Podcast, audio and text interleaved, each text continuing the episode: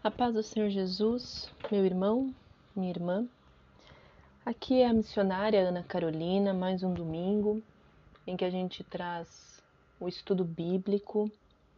Era para eu ter trazido no domingo passado, eu tive imprevisto, não consegui. Então hoje a gente vai para o nosso, nosso momento de mais ou menos meia hora para podermos falar sobre algum assunto na palavra. E essa semana eu fiz o estudo do livro de Esther e durante dez domingos eu vou trazer um livro de Esther para nós conversarmos, para nós podermos estudar o que o Senhor quer nos passar. Então hoje eu vou falar de Esther, capítulo 1. Vou dar um breve contexto histórico e começar a explicar, a compreender a ação dessa mulher que foi tão virtuosa, tão sábia diante de Deus, do seu esposo e de toda aquela sociedade daquela época. Se você tiver interesse em todos os meus grupos de WhatsApp, do Instagram, do Facebook, das lives, é só você acompanhar aqui na descrição do podcast que você poderá ter contato com tudo o que o Concordas de Amor cuida. Então eu tenho as lives que agora passam a ser semanais, eu voltei com as lives semanalmente. Mudou o horário, vai ser às 19h40, que já era o que era no início. É, tanto no Insta quanto no Facebook. O Instagram é cordas.deamor, o Facebook é concordas de amor. E aqui no podcast existem os estudos bíblicos aos domingos quinzenais e a série Confronto às terças-feiras e também os grupos de WhatsApp que eu cuido. Tem um grupo só para mulheres, um grupo de notícias do mundo, atualidades, unindo a questões cristãs. Tem o um grupo de sexualidade, o de financeiro e o para orações com relação à Covid. Se você tiver interesse, é só você olhar o meu olhar aqui a descrição do próprio podcast que vão ter todos os links, todas as informações. Você também pode entrar em contato comigo pelo meu telefone, que é 99736 4144 e também estará na descrição. Eu então vou orar para que a gente possa saber um pouco mais sobre o livro de Esther, sobre a vida dessa mulher fabulosa diante de Deus. Pai querido e amado, aqui está sua filha, Senhor, pedindo a tua graça, pedindo o teu direcionamento, pedindo a tua paz, a tua força, o teu zelo, o teu cuidado, pedindo que o Senhor venha com toda a tua graça, com todo o teu poder, a interpretação da palavra, o direcionamento espiritual.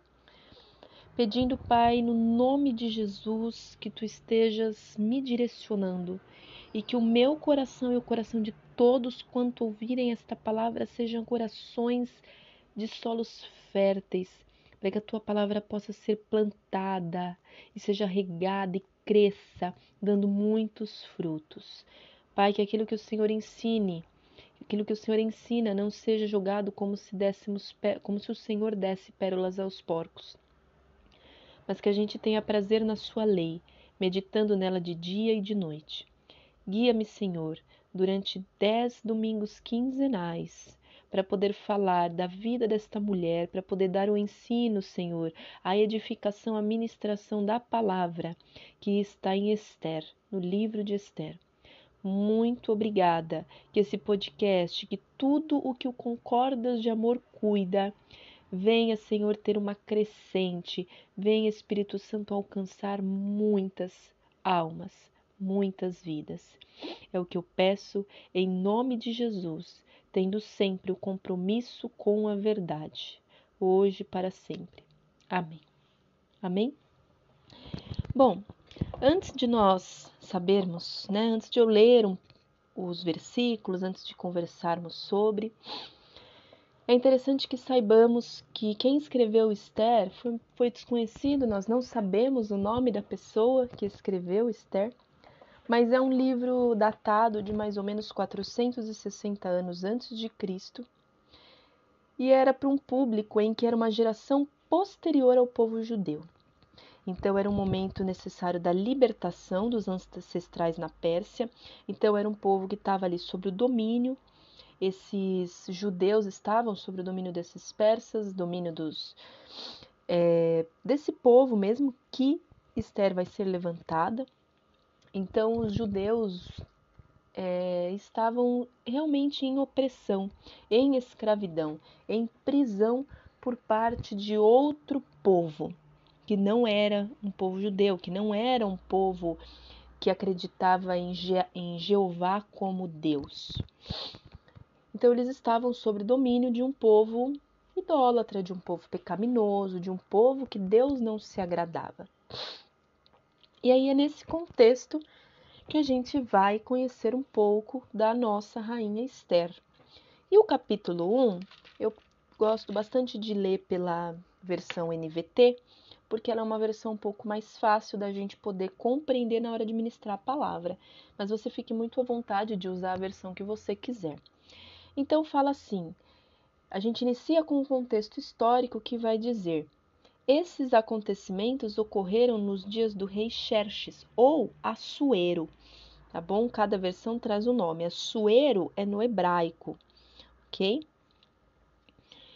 E esse rei Xerxes reinava sobre 127 províncias, da Índia até a Etiópia. Do trono real na fortaleza de Suzã, Xerxes governava seu império. Então ele era muito rico.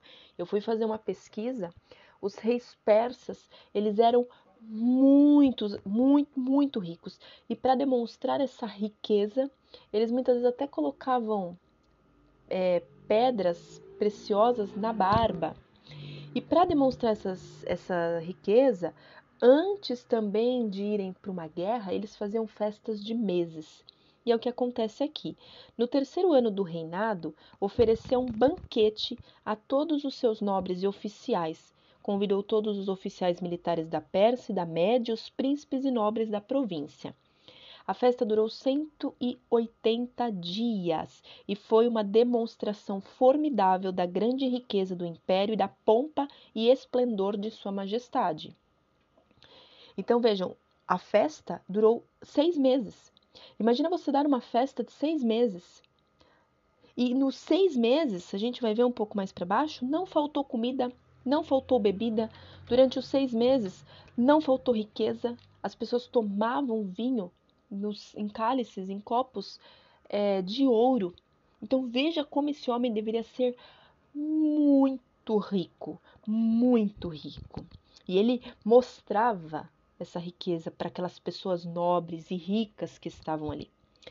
Terminada a celebração, o rei ofereceu um banquete para todo o povo que estava na fortaleza de Suzã, desde os mais importantes até os mais humildes. Esse banquete em especial durou sete dias. Então foi uma festa de 180 com os mais nobres e sete dias com todo o povo. E foi realizado no pátio do jardim do Palácio Real. O pátio estava enfeitado com cortinas brancas de algodão e com tapeçarias azuis, presas com cordas de linho branco e fitas vermelhas e argolas de prata fixava, fixadas à coluna de mármore. Veja, tudo de coisa rica, né? É, prata, o mármore, o algodão, é, linho branco. Então veja que realmente havia muito dinheiro. Havia sofás com armação de ouro e de prata sobre um piso de mosaico de pórfiro, mármore, madrepérola e outras pedras preciosas. Então esse rei tinha riqueza em tudo, tudo na casa dele era cheio de preciosidade.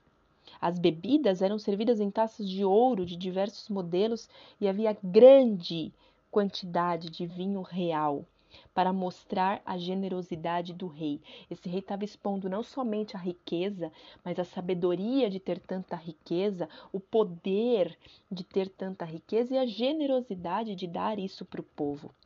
Por ordem do rei, podia-se beber à vontade, pois ele havia instruído os oficiais de seu palácio a servirem quanto vinho cada convidado quisesse. Ok? Quanto vinho cada convidado quisesse. Se ele quisesse, se alguém quisesse beber sem parar, ele poderia. Ele tinha a liberdade do rei de fazer isso. Na mesma ocasião, a rainha Vasti ofereceu um banquete para as mulheres no palácio do rei Xerxes. Okay? Então ele tem uma esposa, além das concubinas, ele tem a rainha principal, que é a Vasti. É legal que a gente saiba que o nome Xerxes, ou nome Assuero, significa governante de heróis. E o nome Vasti significa de beleza incomum, uma mulher muito bela. Então, enquanto ele estava lá dando aquela festa para aquele bando de povo, a esposa dele, a rainha, estava também fazendo a mesma coisa com outras mulheres, ok? Agora vai chegar o conflito, o problema dessa história. E aí tá lá. Versículo 10. No sétimo dia da festa, então vamos lembrar que eles estão naquela festa de sete dias, do banquete. No último dia, né, quando o rei Xerxes estava muito alegre por causa do vinho, então vamos pensar, se é o sétimo dia, ele está oferecendo do bom e do melhor, é, a gente pode pensar que ele também está muito alcoolizado, muito. E a Bíblia vai falar que ele estava muito alegre por causa do vinho.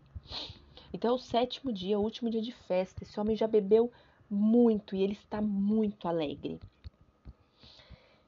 E aí ele vai fazer um pedido. Ele ordena aos sete eunucos que, que, que o serviam que era o Meumã, o Bista, Arbona, Bigta, Abagta, Zetar e Carcas, nome dos sete eunucos, que lhe trouxessem a rainha Vaste usando a coroa real. Ele queria que os nobres e os demais convidados contemplassem a sua beleza, pois era uma mulher muito bonita. Mas quando transmitiram a ordem do rei para a rainha, ela se recusou a ir e o rei ficou furioso e indignado.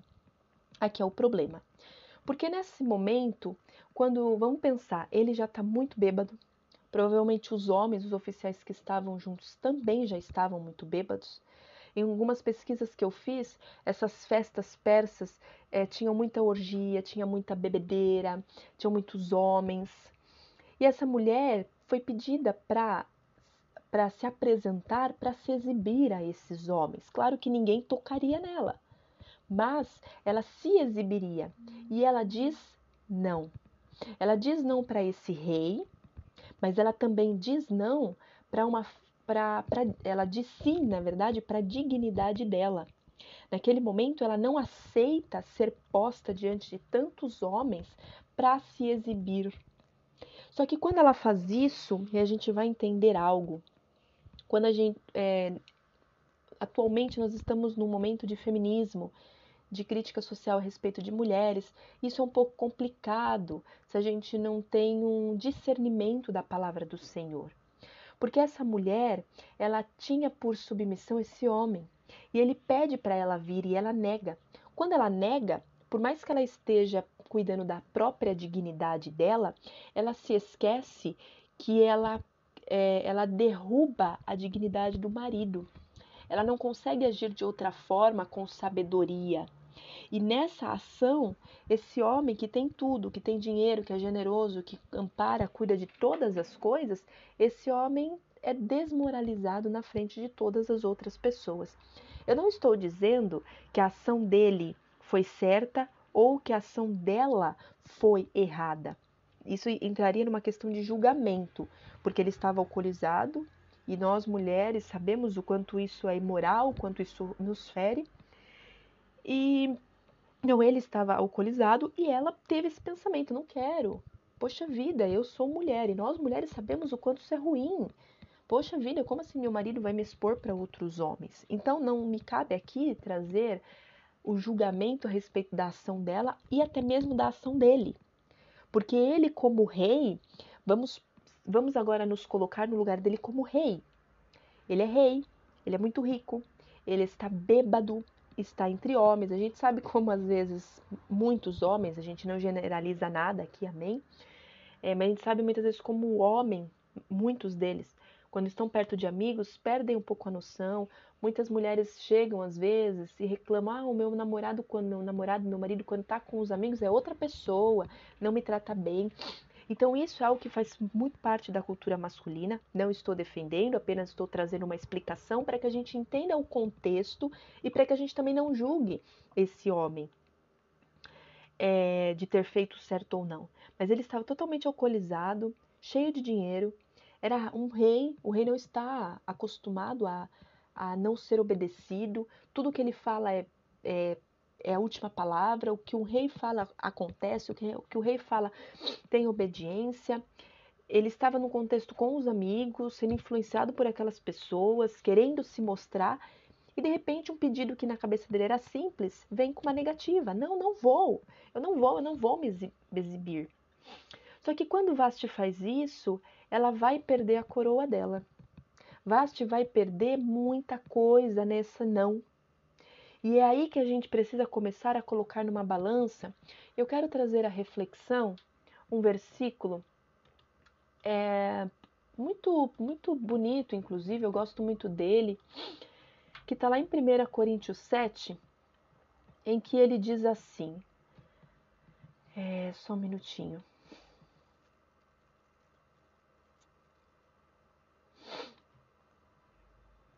um momento que eu estou procurando aqui. Aqui. Ele fala assim: O marido está em 1 Coríntios 7, 3, 4. Amém? E ele vai, ele vai dizer um pouquinho só para explicar a respeito da, é, da questão que se, que se da, a questão da pessoa que se casa com alguém que não crê. Amém? Então, o, o versículo vai falar assim. Desculpa, pessoal, que eu perdi de novo. Deixa eu procurar aqui de outra forma, só um minutinho.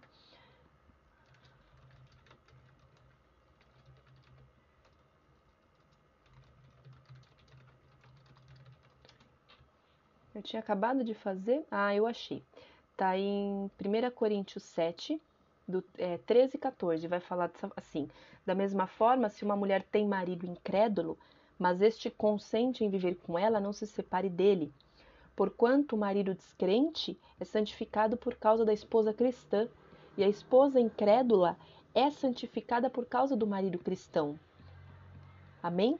Então, quando uma pessoa está diante de Deus, muitas nem sempre aquele cônjuge crê no Senhor, e aí a pessoa que crê precisa acabar fazendo o papel de santificação. Então, Vaste diante de Deus, o papel dela seria, porque assim, quando ela faz essa negativa, ela está perdendo muita coisa. E aí que a gente precisa colocar numa balança a questão. A Bíblia não fala de filhos, mas vai ter um relato, uma questão histórica, né? Não fala se eles tinham filhos, não fala dela estar tá grávida, mas dentro de uma sequência histórica, vai ter um versículo um pouco mais para frente em outros livros que ela dá à luz a Artaxerxes, que é, é, filho do Xerxes. Então, dentro da, da linearidade da história, dá a se entender que esse filho era assim de Assuero.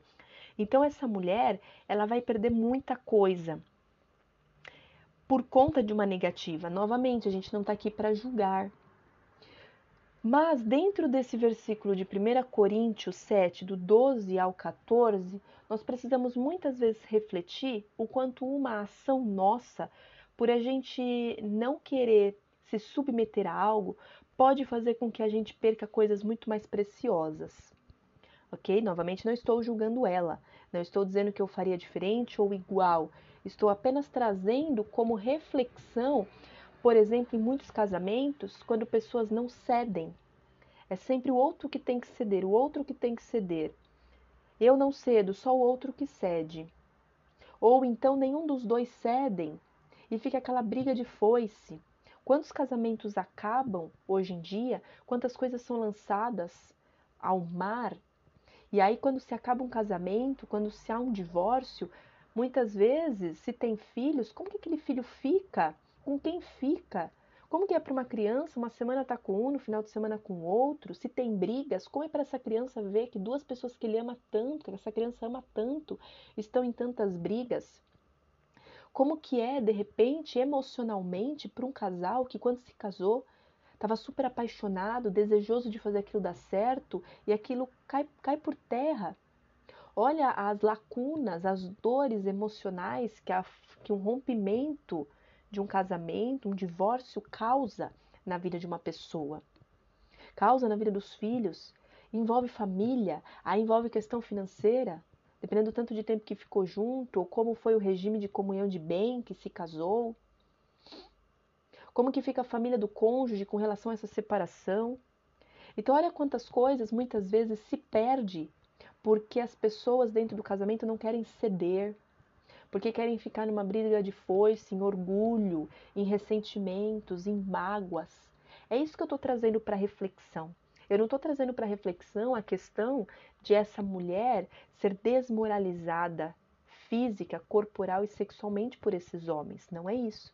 Mas estou trazendo a reflexão a questão do ceder em prol de algo muito maior que é um casamento.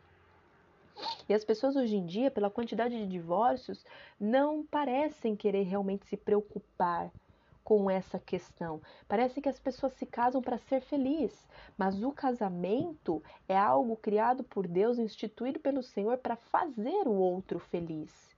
Se eu entro num relacionamento, num casamento com a ideia de ser feliz, isso pode tra trazer prejuízos, porque eu tenho uma ideia de como eu posso ser feliz. Se o outro não corresponde àquela minha ideia, aí eu entro na infelicidade, porque para eu ser feliz, o outro tem que me tratar como eu quero.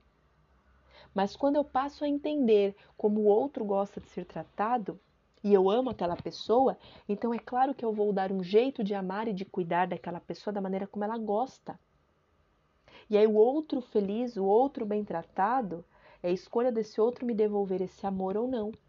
E se ele não devolver, eu estarei cumprindo a lei de Cristo. Eu estarei debaixo de Deus e receberei uma herança, receberei uma recompensa das mãos de Deus. Se eu não consigo receber do esposo ou da esposa a recompensa do meu bom trato. Por isso, nosso coração precisa sempre estar bem confiado no Senhor. E aí a gente volta para um outro ponto muito importante, lembrando que esse povo aqui não era um povo cristão. Não tem como pedir de Vaste uma sabedoria espiritual vinda do próprio Deus, do próprio Jeová, se eles não criam em Jeová. Não tem como pedir que Xerxes, que é Suero, esse rei, saiba liderar e seja sábio, porque Provérbios vai dizer, a palavra diz para a gente não se embriagar. Provérbios vai dizer que, o, que é, é, o, ser muito dado ao vinho é prejudicial. Olha onde ele chegou. Esse homem não é um homem sábio, porque ele não tem Jeová por Deus. Essa mulher também não é uma mulher sábia, porque ela não tem Deus, é, Jeová por Deus. Ela é uma mulher que ela saiu da submissão masculina. Só que como que ela vai estar debaixo da submissão masculina se esse homem é o louco? O versículo da Bíblia que fala sobre a mulher ser submissa ao marido, logo em seguida vai dizer também que esse marido precisa estar debaixo de Cristo. Porque a mulher que tem por marido um homem que realmente faz o que Deus manda, ela vai ter total prazer de ser submissa a ele, porque essa submissão é, vem no sentido de ser amada, de ser cuidada, de ser guiada, de não precisar se preocupar com coisas que muitas vezes a mulher não quer se preocupar. Só que é claro que se esse homem é um homem que espanca, que bate, que expõe essa mulher a situações vergonhosas e vexatórias, é claro que essa mulher não vai querer se submeter. Porque a submissão feminina para o homem vem na mesma relação que o homem se submete a Cristo. O homem que não se submete a Cristo, a mulher também não vai se submeter a esse homem. E aí a própria lei do Senhor autoriza que essa mulher então se submeta a Deus primeiramente e depois ao próprio homem. Por isso que a questão aqui não é julgar nenhum dos dois, mas compreender a ação que ambos deveriam ter tido. Ele deveria não ter bebido tudo isso e ter sido sábio. Poxa, é minha esposa, como que eu vou desmoralizar ela e o meu casamento por uma vaidade? Mas ela também poderia ter refletido a respeito de preciso ceder, preciso fazer o que meu marido me pede. Depois eu resolvo com ele e digo que não foi legal o que ele fez. Depois eu converso com os sábios para que conversem com o meu marido e coloquem, não foi legal o que você fez. E aí a gente vai continuar a leitura lá no versículo 13 que diz: Então o rei consultou seus sábios que entendiam das leis e dos costumes dos persas e aos quais ele sempre pedia conselhos. Seus nomes, aí vai falar dos nomes, eram sete nobres da Pérsia e da Média. Tinham acesso direto ao rei e ocupavam os cargos mais altos do império. O que se deve fazer com a rainha Vaste? perguntou o rei. De acordo com a lei, qual é o castigo para uma rainha que se recusa a obedecer às ordens do rei transmitidas pelos eunucos? Agora a gente vai entrar em outra questão. Eles tinham uma lei escrita e lei escrita tem que ser cumprida. Quando essa mulher se casou com este homem, ela sabia que tudo que esse homem pedisse ela teria que obedecer. Existe uma lei que obriga essa mulher a estar na presença daqueles homens. Existe uma lei que obriga essa mulher a obedecer esse rei em tudo. Quando ela aceita o casamento, subentende-se que ela também aceita cumprir tudo o que a lei daquele reino diz. Ela não foi ingênua, para isso. E é aí que entra outro erro da rainha Vaste, não obedecer a algo que ela já sabia de antemão. Novamente, não estamos julgando. Amém? E o rei vai consultar esses sábios, o que, que eu faço? E eles vão falar assim: o que se deve fazer com a rainha Vaste? Ah, desculpa, é versículo 16. Memucan, que é um dos, dos um dos nobres, vai falar assim: respondeu ao rei e aos outros nobres: a rainha Vaste ofendeu não somente o rei, mas todos os nobres e cidadãos das províncias do império. Mulheres de toda parte começaram a desprezar o marido quando souberem que a rainha Vaste se recusou a comparecer diante do rei. Antes de terminar este dia, as esposas dos nobres do rei em toda a Pérsia Média saberão que a rainha Vaste fez e começarão a tratar o marido da mesma forma. Haverá grande desprezo e indignação sem fim. Portanto, se parecer bem ao rei, sugerimos que publique um decreto real, uma lei dos medos e dos persas que não pode ser revogada. Determinará que a rainha Vaste seja expulsa para sempre da presença do rei Xerxes e que o rei escolha outra rainha mais digna que ela. Vejam, pessoal, que quando a gente fala de reinado, a gente não fala de emocional. Muitas vezes a gente não consegue entender algumas questões bíblicas porque nós somos pessoas muito emocionais. O rei não é ligado a uma mulher emocionalmente e vice-versa. As ligações de casamento eram algo mais racional, que é como nós, na verdade, deveríamos fazer. O amor precisa ser racional. Amor não é sentimento. Se a gente espera sentir amor para estar com alguém, para amar alguém, não à toa nós estamos como estamos atualmente. Isso nos traz problemas, porque se eu deixo de sentir amor, então o casamento acaba, as amizades se destroem. 1 Coríntios 13 traz uma lista, um, quase uma receita de bolo do que é o amor. Em nenhum momento está dizendo sinta, mas é uma lista que deve ser cumprida. Essa rainha e esse rei não foram emocionalmente apaixonados, esse rei escolheu essa mulher a dedo esse rei, quando escolhe, escolhe uma mulher que ele pensa que vai poder obedecer aquela lei que ela sabia. E ela falha naquilo, certo? E agora outra pessoa tem que entrar no lugar dela, porque não é algo emocional. Outro ponto também que vai fazer importância mais lá para frente, quando lermos os outros capítulos, é que esse rei Assuero, ele é um homem muito iracundo, muito raivoso, e ele é um homem que impulsivo, então ele sempre vai ter ações de ódio, de raiva e vai agir na impulsividade, ok? E ele vai falar assim: quando o decreto foi publicado em todo o vasto império do rei, maridos de toda parte, seja qual for a posição social, serão respeitados pela esposa. Veja que aqui está em jogo o respeito dessa esposa por esse homem. Para que assim o homem também possa cumprir o papel dele de proteger. O rei Assuero falhou, falhou, mas vaste também. E aí a gente tem que entrar lá em Gênesis, quando Deus vira para Adão e fala: O que você fez? E Adão vira e fala: A mulher que tu me deste. Abraão culpou Eva. E aí Eva culpa a cobra. O quanto que nós precisamos tomar cuidado com isso. Porque quando um casamento acaba, não adianta um ficar culpando o outro. Ambos precisam assumir a própria responsabilidade do erro do processo. 21. O conselho pareceu razoável ao rei e a seus nobres, ele aceitou a proposta de Memucã. Enviou cartas a todas as partes do império, a cada província em sua própria escrita e língua, proclamando que todo homem devia ser o chefe da sua própria casa e ter sempre a última palavra. Certo? Não podemos nos esquecer de uma coisa: esse povo persa não conhecia Jeová, não tinha Jeová por Deus. Era um povo idólatra que confiava em outros deuses e a lei deles não era a lei de Jeová. Então Deus não tem nada a ver de culpa com a ação de Vaste e com a ação de Xerxes. Porém, ele vai se utilizar dessa ação para salvar todo o povo, porque Deus sabe como age e ele é um santo, ele é um espírito que tudo sabe, que tudo vê, justo. Então ele vai se utilizar dessa ação para fazer com que outras coisas aconteçam. Mas aquele povo não conhecia nem confiava em Jeová. Amém? Que Deus abençoe a sua vida. Eu vou orar para encerrar. E aí, daqui 15 dias, dia 16, a gente vem com Esther, capítulo 2. Pai querido e amado, muito obrigada, Senhor, pelo teu ensinamento, pela tua palavra, pelo direcionamento. Obrigada por nos ensinar, por nos acolher. Obrigada por nos amar tanto assim. Graças te damos, direcione e cuida da nossa semana, Pai. Em nome de Jesus. Amém. Terça-feira temos o confronto e não se esqueça que nas descrições estão os links e os, e os nomes das páginas. A paz do Senhor Jesus, que Deus te abençoe.